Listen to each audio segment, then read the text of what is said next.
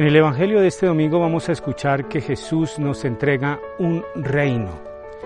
Tú y yo somos depositarios de un reino. Imagínate, Dios confía tanto en ti y en mí que nos da su reino. Y Jesús nos da unas indicaciones. A ese reino se lo quieren robar, te quieren robar ese reino. Por eso hay que vigilar para que no entre el ladrón. A ese reino es lo más precioso porque va a colmar todas las ansias que hay en nuestro corazón. Y por eso ese reino es el fruto de lo, del tesoro que debe haber en nuestro corazón. Que en este domingo tú y yo descubramos este reino en la palabra de Dios y en la Eucaristía. Que Dios te bendiga.